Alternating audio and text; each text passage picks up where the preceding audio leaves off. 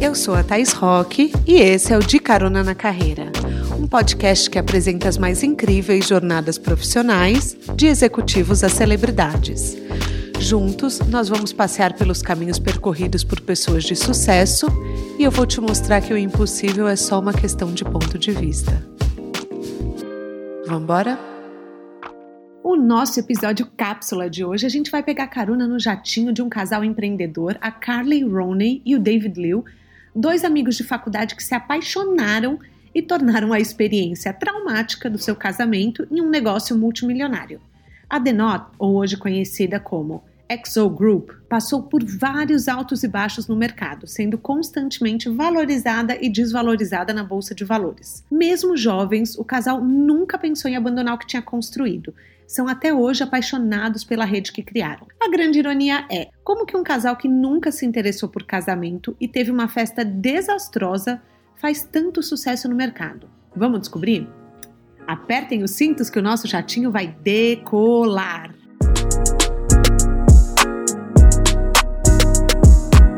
Carly e o David se conheceram, eles eram estudantes de artes e cinema na NYU, a Universidade de Nova York. Mas não foi amor à primeira vista, não, meu povo, longe disso. Levou oito anos para eles se apaixonarem. Depois que se formaram, eles perderam contato. David foi trabalhar na Filadélfia, a Carly virou revisora de roteiro para um diretor de cinema em Nova York. E depois de alguns anos se encontraram numa festa e a Carly pensou: que esse boy é um babado? Pois é, meu amor. Depois disso, se tornaram inseparáveis. Sete meses depois, casaram-se. Adoro. Eu adoro amores arrebatadores. Por isso que eu já quero contar a história do David e da Carly, mas não só por isso. Daqui a pouco eu explico. Eles casaram tão rápido, mas tão rápido, que a mãe da Carly achou que ela estava grávida. Spoiler, não, ela não estava. Mas a ironia de tudo isso é que a Carly nunca acreditou em casamento ela nunca pensou que ela ia se casar e muito menos ter uma empresa voltada para o tema. Ela achava que ela queria encontrar alguém, claro, mas ela não sonhava com o grande dia, com o vestido de noivo, enfim. Para ela nem era um grande dia, era mais um dia normal. Agora vocês imaginem a cena. Eles foram se casar pegaram cartões postais, mandaram como save the date para as pessoas, escrito guardem o dia tal, a gente vai se casar. E foram fazendo um rooftop, que é aquela parte de cima, a cobertura do prédio de uns amigos, e falaram: maravilhoso, tem um restaurante peruano aqui perto, a gente vai pedir uma paeja, paella, como vocês quiserem chamar, que, tá, que é aquele prato que é um arroz com frutos do mar. A gente serve e tá ótimo. Porém, no dia fez 38 graus e o ar-condicionado quebrou. Então você está num sol fervendo, é, 38 graus, sem ar-condicionado, comendo uma comida quentíssima. Para quem nunca viu esse prato, ele vem numa panela redonda enorme, borbulhando de ferver. Imagina o desespero do povo. Mas todo mundo fez o educado, comeu, celebrou. Eles organizaram tudo em três semanas e acabaram não pensando na variação do clima-tempo, o que acabou deixando a história eternamente maravilhosa para o mercado que eles vão trabalhar, né? 19... Isso foi em 1993. Em 1995, eles começaram a primeira empresa juntos. Gente, vocês lembram dos CD-ROMs? Os CDs que a gente botava dentro do computador, ou o CD que vinha aquela música da Laura Pausini, de Fossa, para você ouvir Se Foi. Eu adorava curtir uma fossa. Não sei quem adorava também, mas eu adorava ouvir um Laura Pausini. É, não, não, gostava muito da versão do Sandy Júnior, mas mesmo assim quem nunca, né? Quem nunca chorou com um CDzinho ouvindo ali dar o play? Com uma fita cassete também. Mas vamos voltar. É, eles acharam que o CD-ROM era o futuro e o conteúdo, os aprendizados via CD-ROM mais ainda. Então, o que, que eles resolveram fazer? Eles pegaram, começaram a vender conteúdo para CD e fecharam logo de cara, basicamente, com o maior instituto de pesquisa dos Estados Unidos, o Smithsonian. Eles achavam que a tecnologia ia dar muito dinheiro. Vamos já contar para eles, os CD-ROMs sumiram. Logo, logo eles descobriram que isso ia acontecer e acabaram ficando pouco tempo no mercado, o suficiente para ganhar dinheiro para se bancarem por um ano e também contratarem dois funcionários. E daí eles falaram: o que, que eu vou fazer da vida? Um dos amigos, gente, pensa em 1995, nessa época já 1996, falou: por que a gente não abre um e-commerce? Eu tenho um amigo que está trabalhando com tecnologia, que está pensando nesse formato, vamos fazer? Aí eles ficaram, falaram: putz, a gente é uma galera de conteúdo. Veja bem, a gente fez artes, fez cinema, a gente trabalhou vendendo conteúdo para o Smithsonian, que é o Instituto de Pesquisa. Vamos, pes vamos pesquisar algo que a gente possa abrir online, mas que seja um site, né? Com informações. E bora para a banca. Foram os quatro para a banca, folhavam, folhavam revista, revista, revista. E as revistas de casamento eram as maiores, tipo 400 páginas. Chegava, meu, quase ser uma enciclopédia do casamento, né? Cada revista. E daí, um dia, um amigo virou e falou: por que, que a gente não entra na indústria de casamento? A Carly, na hora, já começou a suar frio, né? Deve ter lembrado lá do prato quente, deve ter lembrado do povo suando horrores no dia do casamento dela. E ela falou: não, nem a pau. Eu não quero nem trabalhar com internet, muito menos com casamento. Vamos pular essa ideia.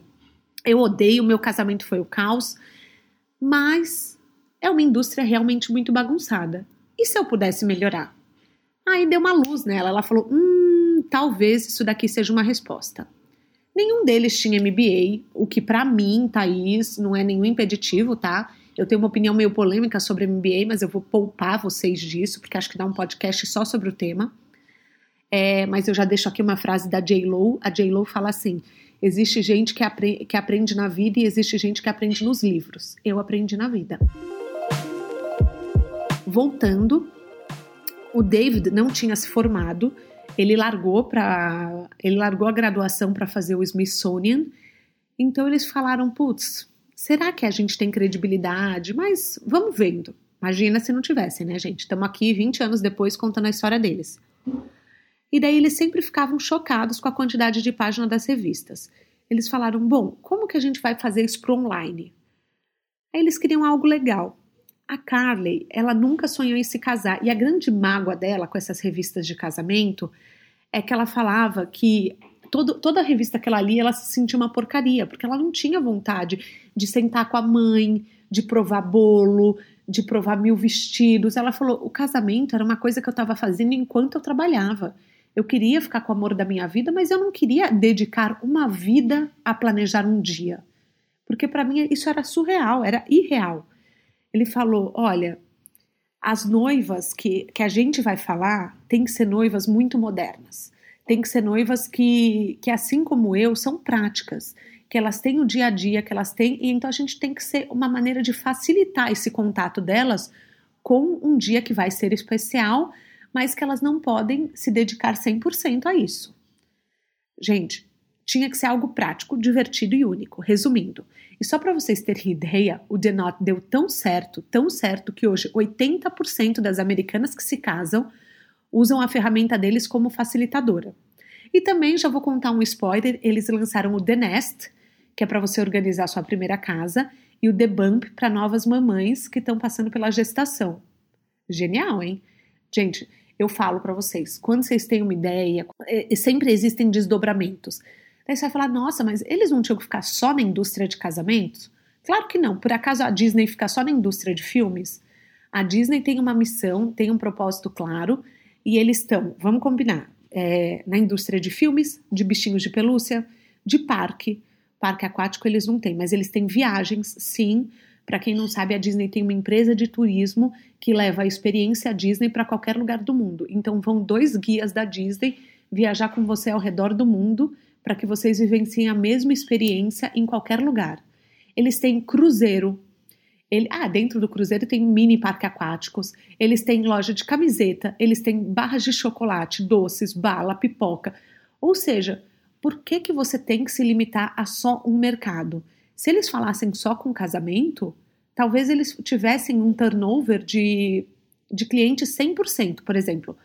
O casamento leva em torno de nove meses para organizar, segundo os dados que eu encontrei deles. Então, vocês param para pensar, a cada nove meses o público deles ia mudar 100%. Aí o que, que eles pensaram? Tá bom, depois que a pessoa se casa, ela precisa do quê? Montar a casa. Depois que ela monta a casa, qual que é o próximo passo? Talvez ter filho. Filho é uma liberdade, gente. Tem gente que quer, tem gente que não quer. Mas se for seguir é, uma cronologia lógica, esse te, talvez seja o próximo passo depois que você se casa. Então, casa, tem, é, monta um apartamento e tem um filho, se você quiser, veja bem. Então, para evitar o turnover do público, uma vez que eles fidelizam o público do casamento, é muito mais fácil eles fidelizarem os outros públicos, né, para a primeira casa e para a gravidez. Então, seu público acaba ficando com você às vezes dois, três anos, o que estica, né? É, enfim, essa, esse vício pelo site, é, essa lealdade, essa credibilidade. E uma vez que você lança um produto de sucesso, a chance das pessoas voltarem para ver outros produtos seus é muito maior. Então, as pessoas já confiaram em você em um produto, elas vão confiar em você em outro. Por exemplo, ninguém pensa, ai, será, como que será que vai ser a experiência de viagem Disney? As pessoas veem Disney e já sabem que é um produto de qualidade, já sabem que é uma experiência mágica, já sabem que é uma coisa lúdica. Se você vai no cruzeiro da Disney, você não vai esperar a noite do terror do Play Center. Você vai esperar o quê? Você vai esperar uma coisa encantadora, que você vai entrar num outro universo, que você vai encontrar os personagens. Então você vai acaba criando uma identidade e vai passando isso para as pessoas. Mas vamos lá, eles queriam mudar a indústria bagunçada e torná-la acessível para todo tipo de noiva desde da mulher que sonhou com o dia do casamento até a mulher que não fazia muita questão. Eles não queriam ser tradicionais, eles queriam ser inovadores. E é isso que eu amo neles. Amo. Porque eu, Thaís, particularmente, nunca idealizei a indústria de casamento, nunca idealizei o grande dia, entre aspas. E por isso que eu acho que essa história me pega tanto. Primeiro, por eles serem um casal casado, que abriram um negócio de sucesso. Eu vou explicar mais tarde porque que isso me, me surpreende positivamente. Eles falam sobre isso ser um desafio, né? Segundo, por eles é, é, ressignificarem uma indústria que é, é, muito tradicional. E eu acho isso incrível. E terceiro, para eles saírem do, do, do mundo real, né, digamos assim, do mundo ao vivo e ir para o mundo online com, em 1996, gente, tem que ser muito inovador mesmo. Tem que ter muita coragem na cara e na coragem. Então, eles queriam que você entrasse no site e sentisse que seu casamento era um evento único e super gostoso. E eles queriam ser um porto seguro para os noivos. Então, eles começaram a abrir espaço para as pessoas trocarem ideias sobre o casamento, pedirem dicas, fazerem propaganda. Eles não queriam falar com a mãe das noivas, tampouco com as noivas tradicionais. Para eles, o, o grande negócio era falar com casais de culturas diferentes, porque eles são um casal de culturas diferentes e eles queriam também é, falar com. E eles não conseguiam achar conteúdo diferente para eles. Então eles falavam, putz, nada é valioso. Como que é uma cerimônia de uma menina americana com um homem asiático? Eles não encontravam essa informação em 1995. Então, se hoje, hoje, dia 21 de setembro, você entrar no site deles, pelo menos eu entrei hoje de manhã e tinha uma cerimônia é, que, que era culturalmente diferente. Eu não posso falar qual cultura que era, porque eu não sei mas você, olhava e você falava, bom, isso daqui está passando uma mensagem clara deles. Eles querem valorizar casais de outras culturas, casais interraciais, casais do mesmo sexo, noivas grávidas, é, casais divorciados com filhos, algo inovador. Em 1995, tá? Vamos pensar. Você não entra num, ali na página e você olha e você fala, eu não me identifico. Porque existe isso também, a identificação, você tem que se ver, né? Na, você tem que se ver na imagem, você tem que entrar no site, você tem que falar: esse é o meu lugar. Se isso não acontece, você fecha, abre a próxima aba e acabou. Fim de papo. Então isso é muito interessante. Eu convido todo mundo a entrar no site deles, porque, enfim, eu acho a empresa incrível. Vamos lá. Em 1996, eles foram para AOL. AOL, tipo, parece o UOL, né? Mas não é o UOL. A UOL é American Online, nos Estados Unidos eles são o maior portal, que nem a UOL é pra gente. E daí eles foram mostrar o business plan. E o cara falou: Meu Deus do céu, esse é o pior business plan que eu já vi na minha vida.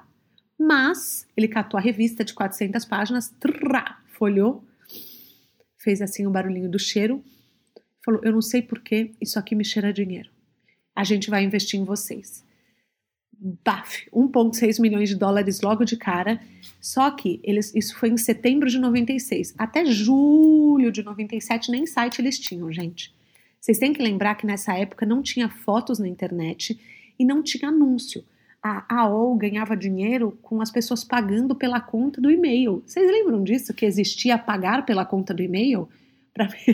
Algumas pessoas não vão nem saber disso mas é, existiam muitos portais que cobravam, acho que deve ter alguns que até ainda hoje cobram, é, para você ter uma conta de e-mail, você tinha que depositar um valor lá por mês. Claro que depois chegou Hotmail, chegou Gmail e acabou com tudo isso. Então, a AOL tinha uma plataforma que, elas ganha, que ela ganhava com serviço de assinatura e perguntou para eles: Amores, vocês vão ganhar dinheiro como aqui? Eles falaram: Anúncio. Daí ela o cara parou e falou: Mas não existe anúncio aqui. Então, eles foram a primeira empresa a ter publicidade na plataforma, porque eles realmente não tinham outra maneira. E eles não tinham, eles não conseguiam pegar nem um dólarzinho da fatia dos assinantes da AOL. A AOL falou: toma aqui 1,6 milhões de dólares. Porém, acabou, entendeu?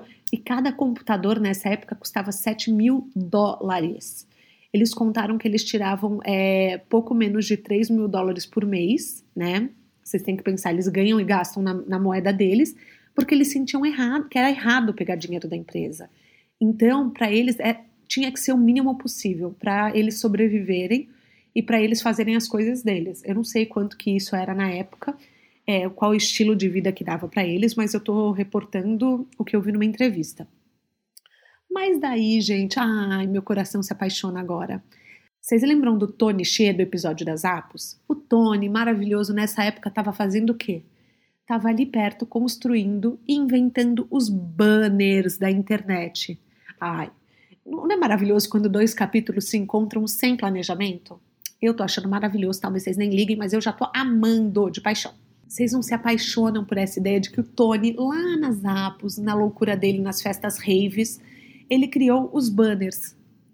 E daí, a partir do momento que ele criou os banners, tchan, tchan, tchan, tchan, a empresa tinha como ganhar dinheiro. Foi aí que o The Not começou finalmente a monetizar.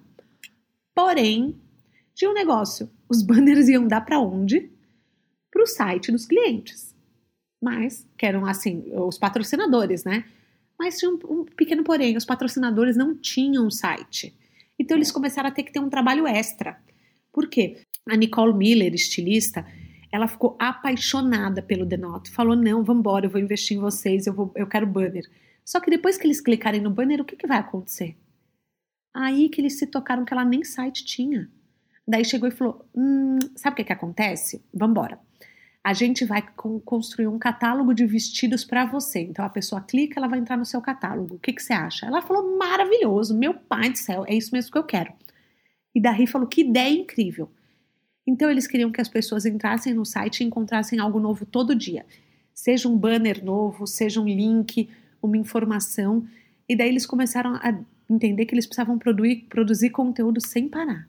Eles dividiram as curadorias em diversos temas, como lua de mel, madrinhas, roupas, é, vestidos de noiva, planejamento, doces, entre muitos outros temas novos todos os dias. Eles queriam fornecer conteúdo para casamentos reais e com muito bom humor, porque ela é, a Carly é uma pessoa muito bem-humorada. Então, se você vê as entrevistas dela, ela é uma pessoa informal. E ela conta a história do casamento dela dando risada, porque ela fala, gente, realmente o meu casamento foi o caos e eu sou o exemplo de que todo mundo precisa do The Not. Então, ó, olha a propaganda, né? Vamos combinar? É isso que é fazer de um limão uma limonada. Então, o objetivo era ser o espaço de casamento mais legal para a galera. Então, parte do dia do trabalho deles era postar no site. E além disso, lembra que eles tinham um chat, um, tipo um bate-papo para reunir as noivas e as noivas conversarem a respeito? É lá que a coisa acontecia. O David passava basicamente o dia todo nos chats com o codinome Anya. E ele ficava contando histórias para noivas, gerando algumas polêmicas para que elas contassem também os seus problemas e eles pudessem escrever a pauta, é, dando já várias respostas. Então você entrava lá e falava: Ah, eu não me dou bem com a minha madrasta, ou eu não me dou bem com o meu pai, eu não me dou bem com a minha mãe, sei lá inventava qualquer tema e daí eles vinham e escreviam um, um texto sobre para você que não se dá bem com a sua mãe, como lidar no dia do casamento, entendeu? Coisas assim. O pré-requisito era nunca ter trabalhado com casamentos na vida para ser escritor do The Not. Então, se você entrava lá, você queria trabalhar, se você estava numa indústria muito tradicional, corta, eles não queriam isso. Só que eles tinham trabalhado, é, também feito cinema, né? Então, eles conheciam muitos roteiristas e escritores criativos. Isso não foi problema para eles. Mas por mais que o site estivesse atraindo publicidade, eles não estavam conseguindo dinheiro suficiente para manter o negócio de pé. Aí eles tiveram uma ideia: vamos lançar três livros sobre casamento moderno. A Carly tinha acabado de ter bebê. Então, a função dela, três semanas depois de ter o filho, era escrever os livros e amamentando. Eles ganharam 350 mil dólares para escrever e foi com isso que eles iam conseguindo crescer um pouco a equipe e se mantendo. Então, depois que eles ganharam essa grana, eles falaram. Daí, gente, foi uma luz, a luz que mudou a vida deles. Eles ficavam vendo quais problemas as noivas têm constantemente, quais problemas, quais problemas, quais problemas. Vamos solucionar. E essa é uma visão muito incrível também de você mapear a missão. Qual problema a sociedade tem, é, o que, que ao seu redor são as reclamações mais constantes, e no caso deles era lista de casamento. Eles falaram, gente, e se a gente disponibilizasse uma parte do site para as noivas colocarem a lista de casamento delas? As pessoas vêm e compram. Você não tem que mais ir até uma Bloomingdale's, uma loja de departamento da vida. Vamos fazer isso? Aí é que o dinheiro veio. Aí que na verdade o dinheiro começou a vir, né? Isso em 1997, eles começaram a atrair muito mais noivas, porque isso sim era realmente uma ideia inovadora. Eles conseguiram 3 milhões de dólares com o investidor, o que já era raro na época para um negócio voltado para mulheres dentro da tecnologia. A tecnologia era vista como um espaço majoritariamente masculino. Então, eles pegaram e falaram: bom, para o público feminino, 3 milhões de dólares já estava maravilhoso. Aí eles conseguiram montar essa plataforma, né? Porque requer muitos dados, muito espaço. Pensa, cada lista de uma pessoa é, é um banco de dados único. Eles conseguiram, em três meses, eles já tinham mais de 150 mil casais registrados com lista lá. Gente, 150 mil era maior do que a maior loja de departamentos dos Estados Unidos. Eles não tinham nunca feito propaganda em anúncio de revista, eles nunca tinham feito é, propaganda na TV, anúncio de ônibus, nada.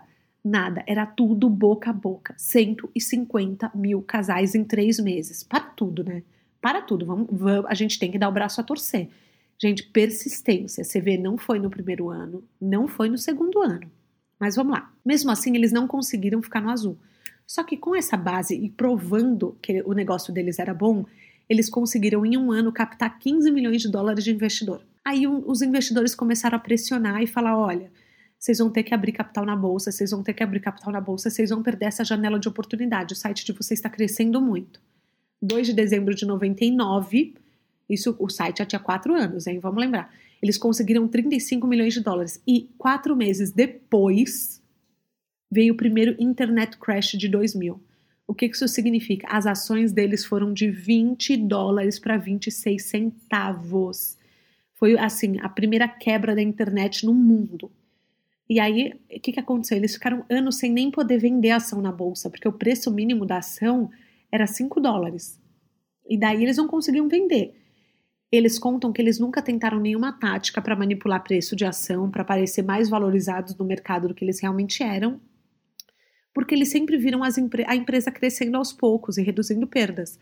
Então, em 2003, gente, 2003, todo mundo que reclama que o próprio negócio não deu dinheiro em um ano, a gente está falando aqui de sete anos. Eles conseguiram transformar o fluxo de caixa em positivo.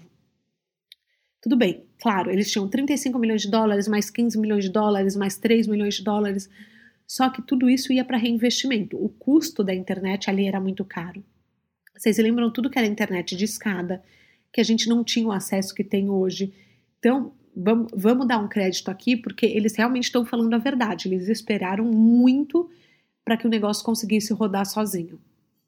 Eles falam que não foi fácil fazer uma empresa de capital aberto crescer. Na verdade, eles falam que o mais difícil era eles serem casados. Por quê? Porque, primeiro, eles trabalhavam 16 horas por dia, 7 dias por semana e eles falam, eles falam que o David virou CEO, né?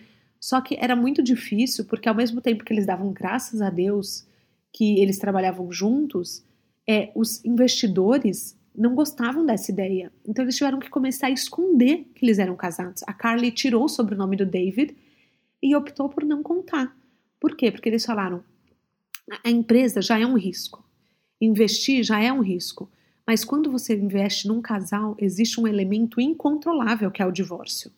Isso não quer dizer que você não consiga obter financiamento externo, mas é que é algo que faz os investidores hesitarem um pouco. Então, mesmo não sabendo muita coisa sobre casamentos Eles estavam procurando uma ideia de negócios e viram na indústria bagunçada, que eles viveram uma experiência péssima, uma grande oportunidade. Então ficou convite. É, existe um termo que chama propósito massivo transformador, que fala para você que você tem um propósito na sociedade. Por exemplo, existia o monopólio dos hotéis, que muitas vezes impediam as pessoas de viajarem, porque os hotéis eram muito caros. Então, o que, que acontecia? As pessoas começaram a fazer o Airbnb para que o monopólio dos hotéis acabasse existia o monopólio dos táxis. Surgiu o Uber para que o monopólio do táxi acabasse. Então, alternativas para que as pessoas tenham possibilidade de fazer diferente, de ter mais acesso a preço, de ter acesso a um formato novo. O que o The Knot fez foi nada mais, nada menos do que democratizar a indústria de casamentos, que era uma coisa tradicional, fechada e muito formal. Então, eles quiseram fazer o casamento divertido, leve e com a sua cara, com o seu jeito. Maravilhoso. A Denote se adaptou muito bem às redes sociais, porque eles nunca se viram como autoridade, eles sempre quiseram ser o conector entre as pessoas. Foi uma marca construída com o boca a boca e eles é, criaram um mundo no qual os casais sentissem que eles estavam se apropriando da sua própria história e ajudando a construir um mundo melhor. A Carly e o David falam que quem constrói a marca deles, quem constrói o Knot são os noivos e não eles.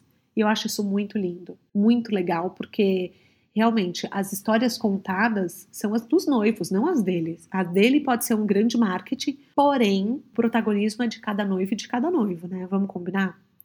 Eles nu nunca serão autoridade na categoria, mas eles são um lugar onde as, um, as mulheres de, é, que têm a mesma mentalidade, que veem o casamento da mesma forma, podem se unir e se conver e conversar. Mesmo com tanta dificuldade, eles nunca desistiram do negócio, ele, porque eles não estavam fazendo aquilo por dinheiro. Se eles tivessem feito por dinheiro, nos dois primeiros anos eles já estavam fora. Qual é a chance? Eles, vocês lembram? Eles tiveram a ideia da lista de, de presentes anos depois. Anos depois. Então, uma coisa que é importante vocês verem que eles realmente nunca viram uma outra opção a não ser continuar. Eles viram um problema e pensaram, vamos solucionar. Como a gente vai ganhar dinheiro, a gente não sabe, mas a gente acredita que essa é a nossa ideia e que vale a pena investir.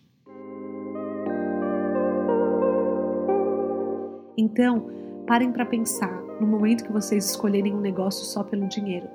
Pode ser que ele dê dinheiro por um tempo, mas quando a paixão precisar agir para que você saia de uma zona de conforto, para que você entre, porque em um momento o negócio ele entra numa estabilidade, começam a surgir concorrentes e só a criatividade e a paixão te tira dessa zona de competição de igual para igual.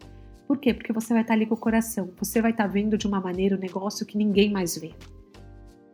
Então hoje o The Not, o The Nest, que é o para casa, e o The Bump, que é o para gravidez, tem 650 funcionários e mais uma vez repetindo, 80% das mulheres, das pessoas que se casam, né?